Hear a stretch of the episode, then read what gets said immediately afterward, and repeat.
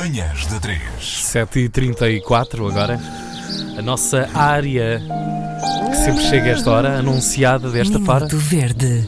Exatamente todos os dias, sempre depois das 7h30 da manhã, damos eco às vossas verdices. E hoje, Hugo Vanderding, alguma coisa que nos tenha chegado?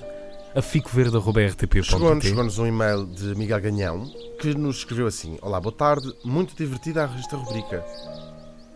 Enfim, aqui fica o meu contributo. Fico verde quando vou ao CTT enviar uma carta e nos vários guichês de atendimento abertos estão aqueles empregados das empresas a entregar pilhas e pilhas e pilhas de cartas e envelopes e a entupir todo e qualquer atendimento a clientes, entre aspas, normais. Não havia de haver filas de atendimento próprias para clientes empresariais? Pergunta Miguel. Miguel, estamos em 2020. Quem é que vai aos Correios? O que é, que- o que, é que se vai aos Correios fazer? Deixo aqui a pergunta no ar.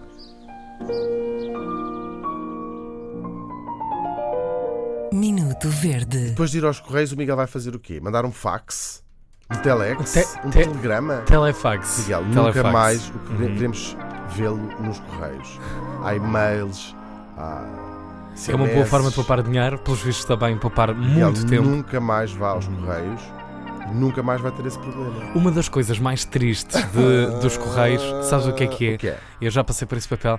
É exatamente ser notificado de uma espécie qualquer de multa, seja na, sei lá, nas portagens, seja outra coisa qualquer, hum, da Polícia de Segurança Pública também, e ter de ir para os Correios, esperar numa fila imensa para depois ainda pagar uma Tem multa. que pagar uma multa. Agora, pense- agora pensei uma coisa, se calhar o Miguel vai lá levantar encomendas, daquelas coisas que se compram na net. Sim. E depois não está em casa, o carteiro passou, deixou o aviso e vai. Aí nessa situação, talvez faça sentido ir aos Correios. O carteiro que o Agora, se diga. eu mandar uma carta, Miguel, não faz sentido nenhum. Muito em guarda, Miguel.